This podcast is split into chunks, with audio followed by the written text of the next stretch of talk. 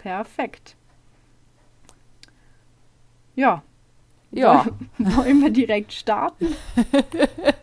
das klingt nach einer guten Idee. Ja, dann, äh, boah, das ist, glaube ich, die späteste Aufnahme, die wir je gemacht haben, oder? Also von der Uhrzeit her, wo wir aufnehmen.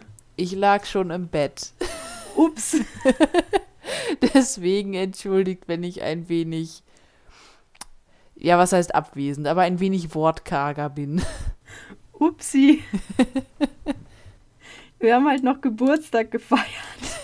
Ja, das ist ja auch, ist ja auch richtig und da wir, wir, dein Vater soll ja seinen Tag auch haben. Das ist ja okay.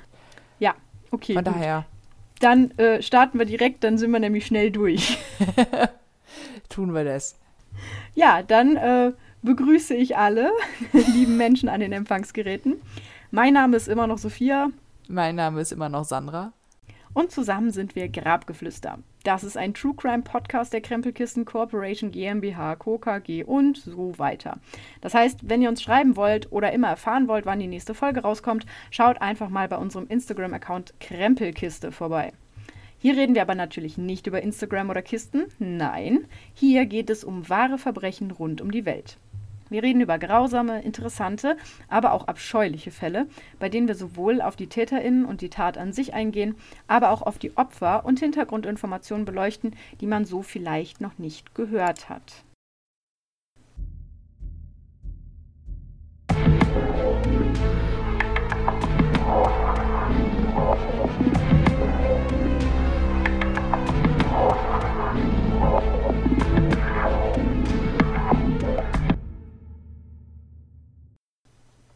Ja, und wir sind ja äh, im Moment in der Sommerpause, sage ich mal. Mhm. Und wir haben uns überlegt, das Thema unserer Sommerpause ist die Forensik. Wir und somit gezwungenermaßen ihr auch machen mal ein bisschen Pause von dem ach so langweiligen und bekannten SerienmörderInnen, die man ja jetzt auch schon kennt. Es hängt einem ja auch langsam fast zum Hals raus, oder? Zwinker Smiley. Mhm, mh. Ihr habt keine andere Wahl, ihr müsst da jetzt mit durch. Genau. In den nächsten acht Wochen, und ja, ich weiß auch, dass die Sommerferien aber immer nur sechs Wochen lang sind und dass das ja zwei Wochen mehr sind. Und boah, ja, ich kann auch bis acht zählen. Aber ich vermute eh, dass die meisten keine sechs Wochen Sommerferien mehr haben. Also sind es jetzt eben acht Wochen und fertig. Also, in den nächsten acht Wochen beschäftigen wir uns jetzt mal nicht mit MörderInnen, sondern mit denen, die diese überführen. Beziehungsweise eher mit den Methoden eben jener. Um also direkt in das Thema zu starten, ohne groß drum rumzureden, deswegen lasse ich Sandra auch gar nicht zu Wort kommen, beginne ich direkt mit meinem ersten Thema. Und weil du ja gesagt hast, du bist gerade erst aufgestanden, ähm, äh, binde ich dich natürlich direkt ein und frage Ach, dich also, gut. wenn man eine Leiche findet, was muss zuerst gemacht werden? Polizei gerufen? Okay, das habe ich zu allgemein formuliert. Würde ich jetzt mal vermuten. Genau, also klar, man muss die Polizei rufen und dann muss man sie aufsammeln und untersuchen, bla bla bla. Aber vor allem muss man herausfinden, um wen es sich handelt. Ach So, darauf wolltest du hinaus. Genau, heute geht ich- es. Ich war noch bei, ja, Fotos machen, Tatort sichern, Transportbereit. Okay, ja, identifizieren. Okay. Genau, es geht heute um die Identifizierung eines Opfers. Was denkst du, da gibt es da für Möglichkeiten? Na, ich sag mal, im besten Fall hat das Opfer ein Portemonnaie mit einem Personalausweis dabei.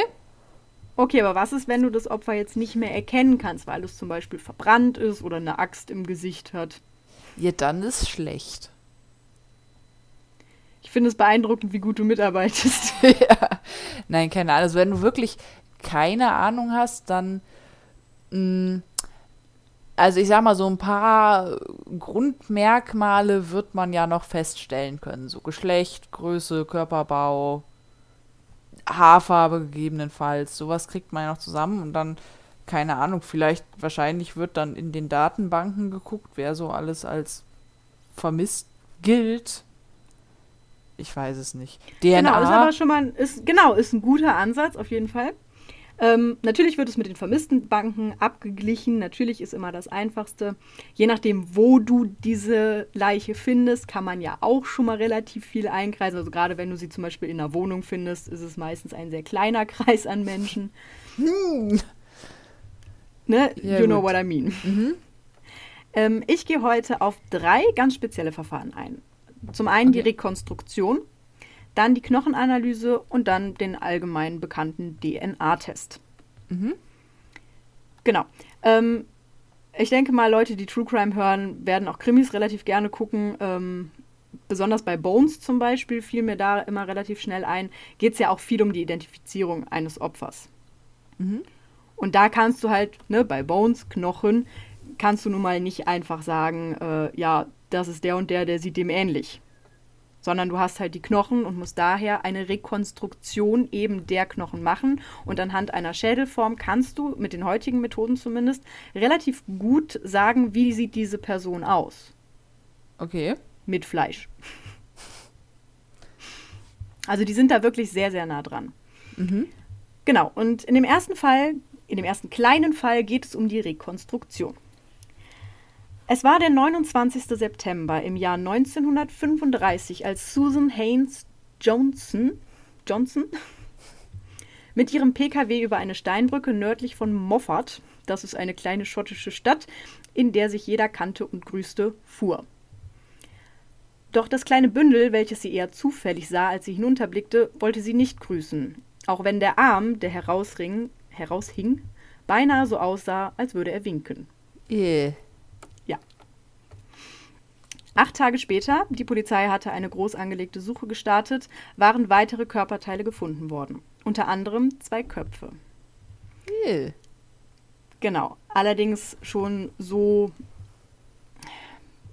verunstaltet, dass man jetzt nicht direkt darauf kam, wer das ist. Mhm. Diese wurden nun alle gemeinsam nach Edinburgh geschickt. Ich denke, die Stadt hat man zumindest mal gehört, um dort zusammengesetzt und identifiziert zu werden. Dies gestaltete sich jedoch mehr als kompliziert. So fehlten zum Beispiel nicht nur alle Fingerspitzen, sondern auch die Genitalien, die Kopfhaut, Ohren, Augen, Nase und Zähne der Opfer. Warum macht man sowas? Du wirst es erfahren. Ich will es, glaube ich, gar nicht erfahren. Also gerade zum Beispiel an den Zähnen kann man sehr, sehr gut Menschen identifizieren, weil es oft Zahnarztunterlagen gibt, die dann häufig abgeglichen werden. Mhm. Ähm, ist also tatsächlich so einzigartig, sage ich mal, wie ein Fingerabdruck. Mhm. So, jetzt konnte der Arzt natürlich nicht sagen, um wen es sich handelte. Jedoch wusste er, dass es sich bei dem Täter oder der Täterin um jemanden handele, der oder die anatomische Kenntnisse haben musste. Er schätzte auch, dass die ganze Prozedur des Zerlegens auf über, also über acht Stunden gedauert hat. Aber es gab noch etwas, was der Polizei half. Die einzelnen Leichenteile waren nämlich teilweise in Zeitungen eingerollt. Und zwar in die des 15. Septembers. Wir erinnern uns, am 29. September wurden die gefunden. Aber, aber, aber warte, also da gibt sich jemand Mühe, alle möglichen Hinweise auf Ja, eine Identifikation zu beseitigen und wickelt sie dann in Zeitung. Ich weiß auch nicht warum. Das war, fällt in die Kategorie nette Idee, nur nicht zu Ende gedacht. Ich weiß nicht, ob nett da das Ja, Adjektiv der Wahl ist, aber ja. du weißt, was ich meine. Genau. Also, man suchte also nach zwei Vermissten, die irgendwann zwischen dem 15. und 29. September verschwunden waren. Und recht schnell stieß man da auf Dr. Buck Roxton, den ich safe falsch ausgesprochen habe. Egal. Einen Arzt, der in Lancaster, was ich safe falsch ausgesprochen habe, beheimatet war. Ein Ort, der rund 100 Kilometer weit weg von der Fundstelle lag. Er hatte seine Frau und seine Hausangestellte als vermisst gemeldet. Da der Mann jetzt aber bekannt für seine Eifersucht und sein dadurch teilweise unkontrolliertes Verhalten war, wurde eine Hausdurchsuchung bei ihm angeordnet. Und nach sehr kurzer Ermittlung gab es sehr viele Indizien gegen den Mann. Zum einen war einer der Schädel in einen Strampler eingewickelt, der seinen Kindern gehörte. Dann fanden sich Blutflecken und menschliches Fett im Abfluss des Hauses. Und zusätzlich waren die Leichen in eine Zeitung gewickelt, die es nur in Lancaster und Morecambe gab. Also die wurden nur da verkauft. Und der Kioskbesitzer selber wusste noch exakt, dass er den Ruxtons am 15. September ein Exemplar geliefert hatte. Den Durchbruch jedoch gab es, als die Schädel rekonstruiert wurden. Alter und Größe der Schädel passten zu den Opfern und als man eine Schädelrekonstruktion und ein Bild der Hausangestellten übereinander legte, gab es keinen Zweifel mehr. Es handelte sich um exakt die gleiche Person. Und du musst jetzt echt mal bedenken, es war 1935, also das ist knapp 100 Jahre her. Und selbst da konnte man schon anhand eines Schädels so exakt sagen, ja, das ist es. Respekt. Und die haben halt wirklich erst den Schädel gemacht und dann mit dem Bild abgeglichen. Also nicht so geguckt, Bild und Schädel, ja, kann hinkommen. Hm, Sondern quasi den Schädel gemalt als Bild und dann mit dem Bild abgeglichen. Und das war wirklich absolut naheliegend. Aber wie dumm. Also ich, ich bin froh, dass er überführt wurde. Und aber wie dumm war der? Ja, ich weiß auch nicht. Also, wenn du dir schon so viel Mühe machst, dann mach's auch richtig. Richtig. Ähm, man muss sagen, in diesem Fall war die Schädelrekonstruktion hilfreich, auf jeden Fall. Mhm. Aber ich glaube, er wäre auch ohne überführt worden, denn es kommt jetzt noch mehr. Es gab nämlich noch genug andere Hinweise. Und dabei war nicht mal wichtig, was gefunden wurde. Nein, viel aussagender war das, was nicht gefunden wurde.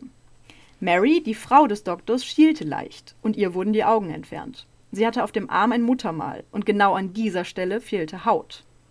Von einer früheren Operation hatte sie eine Blinddarmnarbe behalten und auch an dieser Stelle des Körpers war die Haut entfernt worden. Der Daumen des Opfers fehlte, und zwar eben jener, an dem Mary eine auffallende Narbe getragen hatte.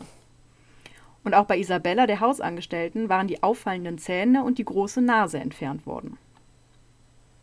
Mhm.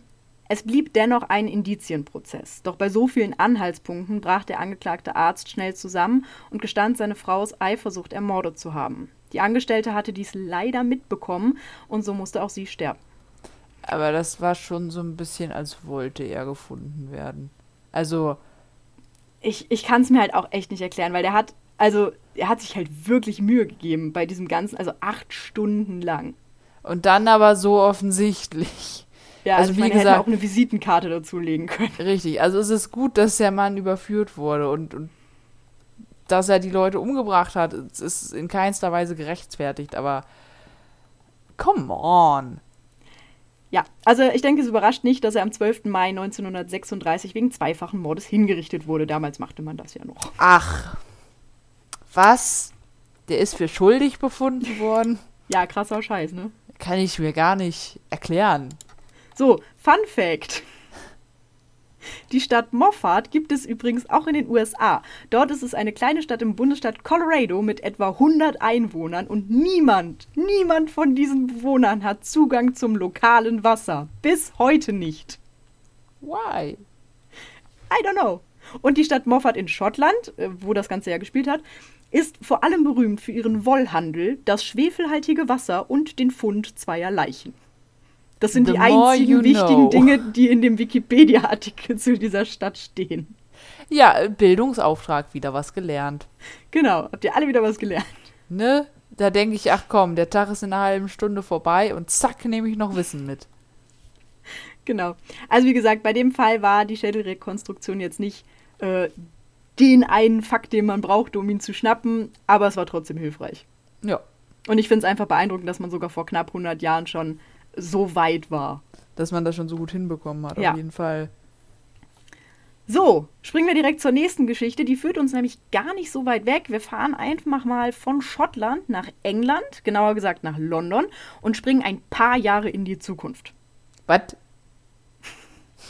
Okay. Im Februar 1949. Ach so, d- von da an diese, ich dachte gerade so, wenn du mir jetzt von einem Fall von 2025 oder so erzählst, dann ist aber, Nein, das wäre, glaube ich, nicht gut für mich. ja. Nein, es geht um den Februar 1949. Da meldete, meldeten Constance Lane und John High, zwei Gäste des Onslow Court Hotels, das Verschwinden eines weiteren Gastes. John sei mit der 69-jährigen Witwe Olivia Durant Deacon in seiner Werkstatt verabredet gewesen. Dort sei sie jedoch nie aufgetaucht. Auf Nachfrage, was Hai in seiner Werkstatt mache, erzählte er etwas von Arbeit mit starken Säuren zur Beseitigung von Industriematerialien. Du merkst, worauf ich hinaus möchte. Mhm. Es dauerte natürlich nicht lange, bis eben der Mann, der die Polizei gerufen hatte, ins Visier der Ermittlungen geriet. Das Hotelpersonal berichtete, also sie alle berichteten von Schulden, die der Mann noch beim Hotel habe, sowie dem Kontakt zu mehreren wohlhabenden älteren Damen. Dies reichte für eine Durchsuchung der Werkstatt, die so einiges ans Licht brachte. Unter anderem fand man den Mantel der Vermissten, den sie an dem Tag ihres Vermissens, heißt das so, getragen hatte. Tag des Vermissens? Verschwindens. Verschwindens, das war das Wort. äh, sowie ein Revolver, aus dem vor kurzem ein Schuss abgegeben wurde. John High sah dem Ganzen ziemlich gelassen entgegen und meinte nur zu dem Polizisten, ihr findet den Körper nicht, ich habe ihn in Säure aufgelöst. Das würde ich als Geständnis zählen. Der Mann war so überzeugt davon, dass man ihn ohne Leiche niemals verurteilen könnte, dass er nicht mal versuchte, seine Schuld zu bestreiten. Aber er hatte die Rechnung ohne die Forensik gemacht. Vor der Werkstatt wurde eine ganze Menge Schlamm gefunden und durchsucht. Ein kleiner Gegenstand, den man zuerst für einen Kieselstein gehalten hatte, stellte sich als Gallenstein heraus. Nach und nach fand man Fragmente von Knochen, die in mühsamer Kleinstarbeit, und ich sehe da quasi ein tausend Teile Puzzle des Himmels, mhm.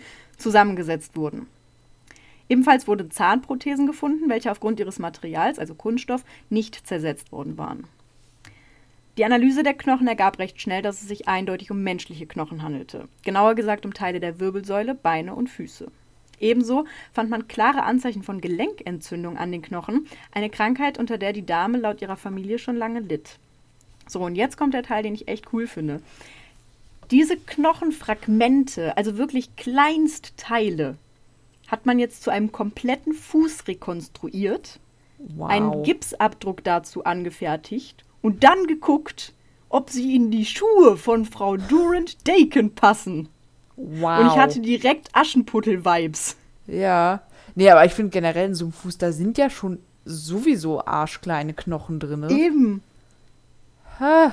Also ich finde das richtig krass. Ich meine, das Ding ist durch Säure gegangen und die haben das trotzdem irgendwie geschafft. Äh, aber weißt du, was ich da an, an der Stelle interessant finde auch? Weil ich meine, ich bin mir nicht mehr ganz sicher, weil es ist schon lange, lange her, aber ich meine auch mal gelesen oder gehört zu haben, dass zumindest in England war es, glaube ich, dass du tatsächlich nicht verurteilt werden konntest, wenn es keine Leiche gab.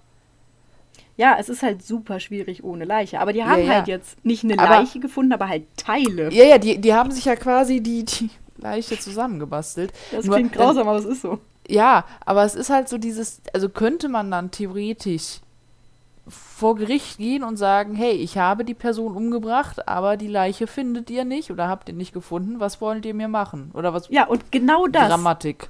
Genau das hat John High getan. Er hat ja. vor Gericht fünf weitere Tötungen zugegeben, ist aber dabei geblieben, dass man ihn ohne Leiche nicht verurteilen könnte. Wie irgendwie bescheuert ist denn das? Also wenn ja, das wenn, Ding ist, ja, ja, wenn wenn die Leute halt verschwunden sind und man sie nicht wiederfindet und du hast jemanden, der offen zugibt, ich habe die umgebracht.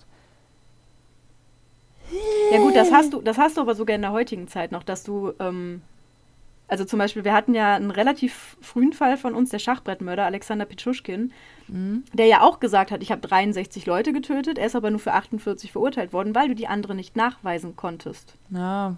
Und ich finde es auf der einen Seite auch richtig, weil stell dir mal vor, der hat jetzt einfach nur gesagt, ich habe 63 getötet, um sich selber zu profilieren. Dann wird nach dem richtigen Mörder, der es ja vielleicht war, kannst du ja nicht wissen, nicht mehr gesucht. Ja, gut, das stimmt wohl. Und das ist tatsächlich ein wichtiger Punkt. Also ich verstehe deinen Punkt. Absolut, weil du denkst, welcher Idiot stellt sich denn hin und sagt, ich habe die getötet, aber es gibt halt so Idioten. Ja, ja, die Hoffnung. Und unterm Strich, also jetzt gerade bei, bei Alexander Pitschuschkin war es halt völlig egal, weil ob du jetzt 48 oder 63, das macht den Braten jetzt auch nicht fett. Nee, nicht wirklich.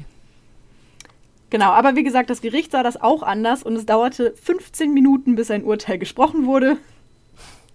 Und am 6. August 1949 wurde er erhängt.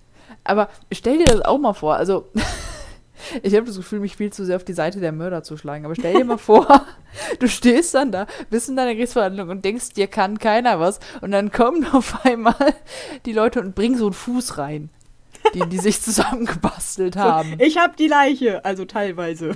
Ne, und dann, dann sitzt du da auch noch und denkst dir, shit. Ja, lief nicht. Lief nicht bei John. Nee, nicht so. Aber gut so. Also er hat tatsächlich, es kam dann halt im, im Nachhinein heraus, dass er äh, spielsüchtig war und sich deswegen immer an ältere Witwen rangemacht hat und die dann halt. Rechtfertigt aber nichts. Nee, nee, das sowieso nicht, aber ich wollte eine Erklärung dazu liefern. Ach so. Genau.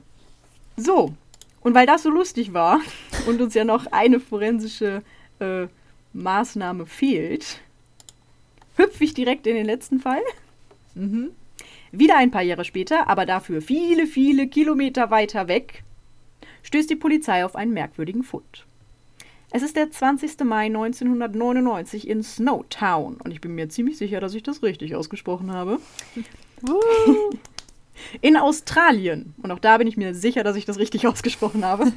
Ich bin so stolz auf dich. Und ich erst. Als die Polizei ein altes, leerstehendes Bankgebäude durchsucht. Also diese Stadt war gebeutelt von irgendeiner Finanzkrise, weil dauernd Finanzkrisen sind. Deswegen standen relativ viele Gebäude leer, unter anderem das Bankgebäude. Natürlich haben die das jetzt nicht aus Langeweile durchsucht. Nicht? Ach, Manu. Nein. Äh, Operation Chart, und frag mich nicht, wie sie auf den Namen gekommen sind, ist eine groß angelegte Suche nach drei vermissten Personen. Clinton Douglas Tresitz wird seit 1993 vermisst. Barry Wayne Lane, und ich feiere diesen Namen, ein pädophiler Transvestit wird seit Oktober 1997 vermisst. Und Elizabeth Hayden, eine achtfache Mutter, wird seit wenigen Monaten vermisst. Und aufgrund dieser Suche waren jetzt auch in dieser Bank. Das Bankgebäude ist zunächst unauffällig. Als sie jedoch den Tresor betreten, werden sie fündig. Ein altes Sofa mitten im Raum, Messer, Handschellen, Seile, Gummihandschuhe, Elektroschocker. All dies erzählt eine Geschichte. Und zwar keine von denen, die man seinen Kindern vor dem Schlafengehen vorliest. Im Zentrum des Geschehens sechs 200 Liter Fässer gefüllt mit Säure. Du siehst, worauf ich hinaus will. Ja. Kurze Zeit später wird sich herausstellen, dass die Vermissten in diesem Tresorraum gefunden werden. Stark zersetzt von der Säure liegen ihre Leichenreste in den Fässern. Leichenreste von insgesamt acht Unbekannten.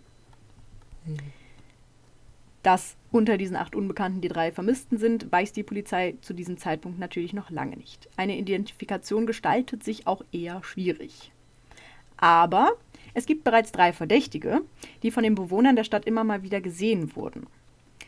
Und zwar haben wir einmal den Wagner, das ist ein Mann, der eine zehnjährige Beziehung mit einem der Vermissten geführt hat. Dann den Mark Hayden, der Ehemann der vermissten Elizabeth.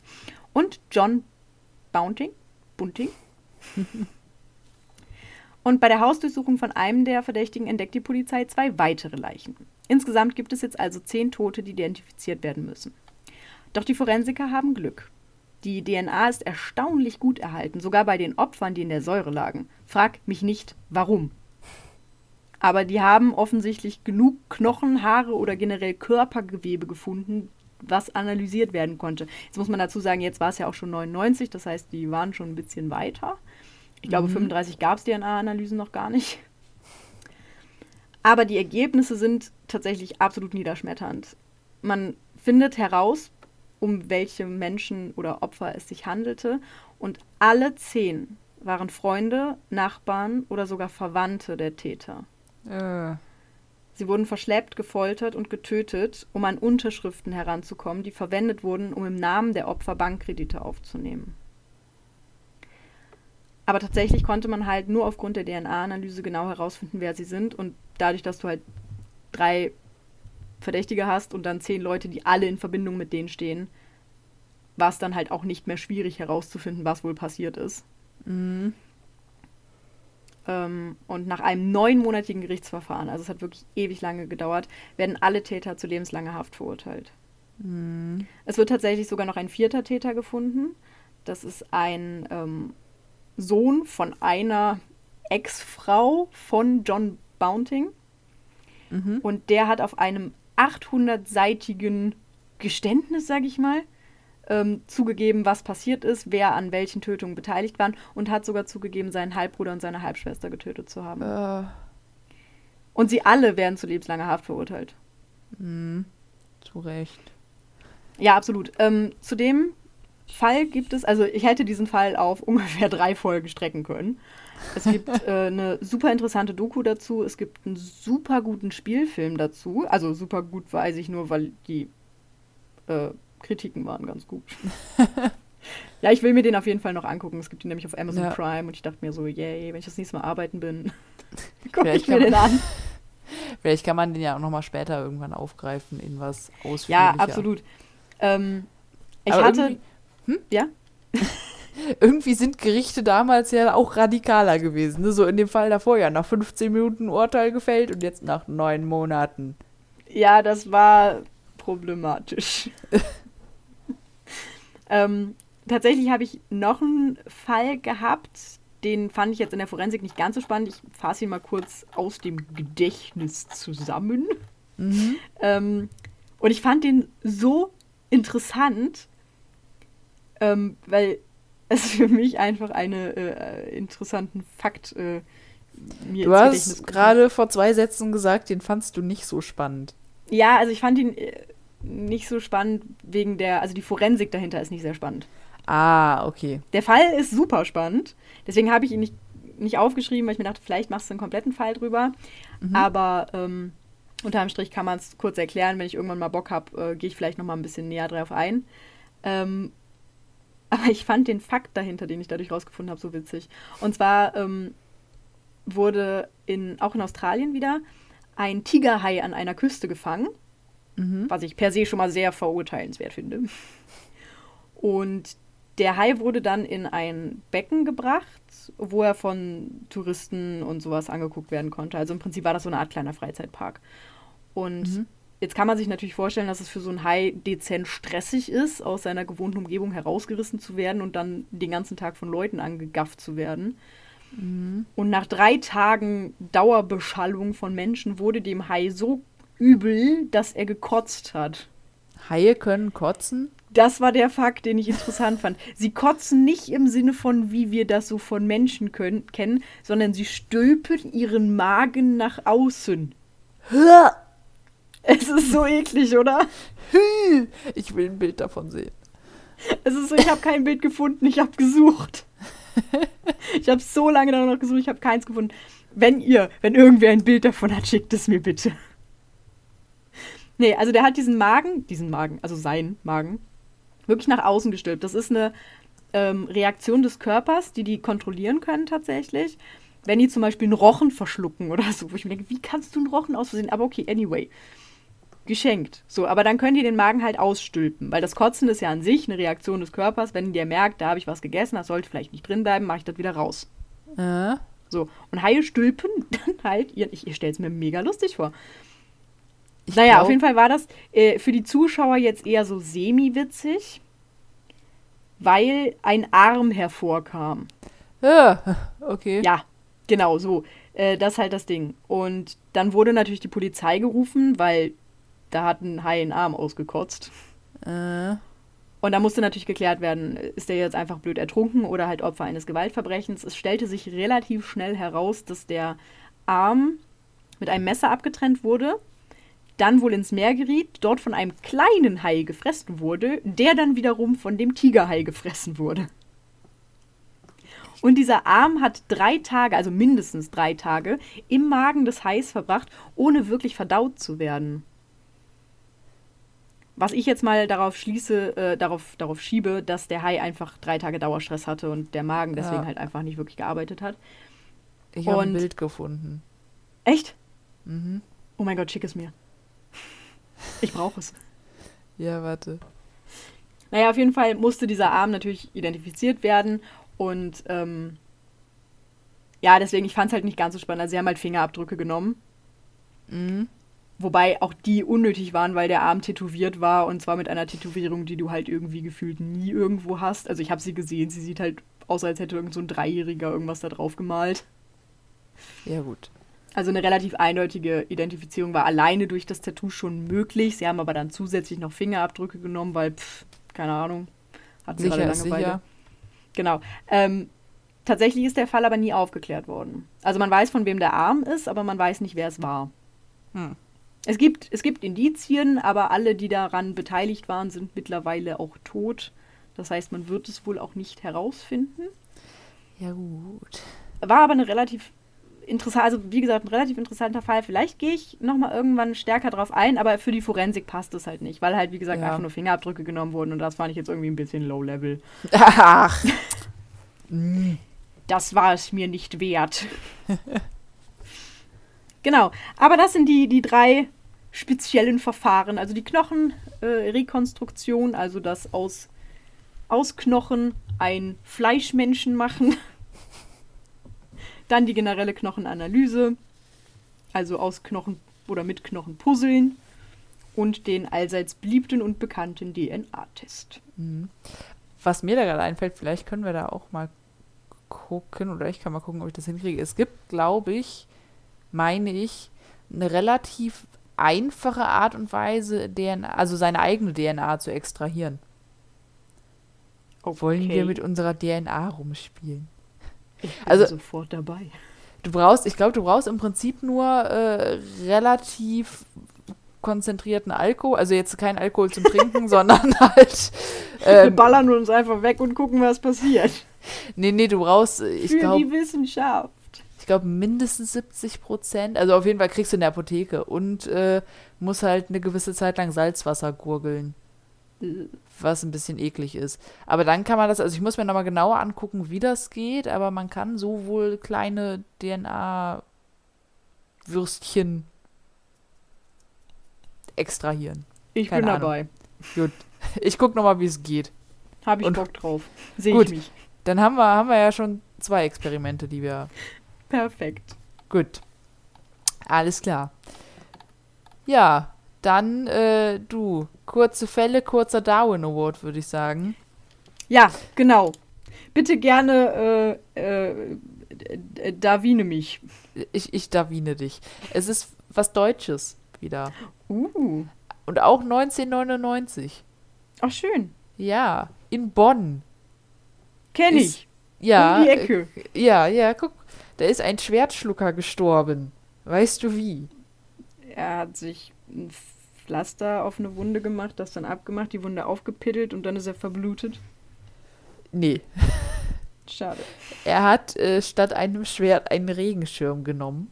Was zum Geil. Wobei man ja jetzt da denken müsste, so ein Schwert ist eigentlich gefährlicher. Da ist Ja. er aufgegangen. Ja, Nein! er ist halt aus Versehen auf den Knopf zum Öffnen gekommen. Und ich glaube, wenn du so einen Regenschirm bis zum Anschlag im Hals stecken hast und der geht auf einmal mit Schmackes auf, ist das nicht so gesund. Ich versuche gerade lautlos zu lachen. Oh nein. Weil ich habe da so im Kopf direkt so ein Cartoon-Dings, weißt du, wo dann so der Hals so.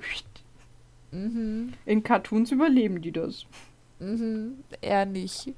Oh nein, wie ärgerlich. Es Wobei ich glaube, ärgerlich ist ein bisschen low dafür. Ja, aber das, das ist wirklich so einer der Darwin Awards, die mir auch richtig leid tun. Ja, aber voll, oder? Weil es ist so ein. Oh, das ist ja wirklich. Also. Oh. Also, falls wir Schwertschlucker unter uns haben, bleibt bei euren Schwertern. Das ist ungefährlicher. Oder, oder nimmt Stöcke oder keine Ahnung. Ich weiß Aber kein- Stock. Ja gut, der kann sich vielleicht. Nehmt keine Regenschirme. Also ich habe mal gehört, dass man zum Beispiel mit Hunden auch nicht äh, so Stockwerfen machen soll, weil die sich halt super scheiße verkeilen können. Mm, das kann ich mir sogar gut vorstellen. Ja, und dann rammst du das so ins Zahnfleisch und das ist nicht schön. Okay, dann haben wir es geschafft. Ja, es ist so ungewohnt kurz. Ja, ne? Aber ja, Wir sollten uns nicht daran gewöhnen. Ich Nee, mag nee. die einstündigen Fälle, aber das ist für die Sommerpause, geht es mal voll fit. richtig. Gut. Ja, dann hören wir uns ja in einer Woche schon wieder. Mhm. Dann bin ich so, ich weiß aber noch gar nicht mit welchem Thema.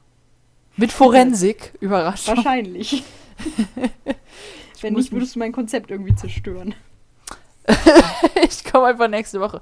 So, Freunde, heute reden wir über d- Jack the Ripper. Scheiß auf Forensik. Boah. Das würde ich persönlich nehmen. Nein, also ich finde die Sachen ja selber sehr interessant. Ja, Ich muss das mich stimmt. nur entscheiden. Weißt du, wer mir das Buch übrigens geschenkt hat über Forensik? Deine Mutter. Meine Oma. Deine, oh, oh, das finde ich noch viel besser. Ja. Wenn dir die 90-jährige Oma ein Buch über Forensik schickt. schickt. Ja, Naja, gut, dann äh, verabscheuen wir uns. du. Du Stück! ja. Ja, und äh, sagen guten Abend, guten Morgen, guten Mittag, gute Nacht. Vor allen Dingen Anyway, gute scheiß mal Nacht. auf Reihenfolge. Mhm. Gute Ja, vor allem Nacht. gute Nacht. Ist jetzt bei uns kurz vor zwölf, morgen früh aufstehen, ne? Yeah, yeah. Gut, gut. Dann äh, macht's nicht gut, macht's besser. Und wir hören uns beim nächsten Mal. Wenn es wieder heißt, Grabgeflüster.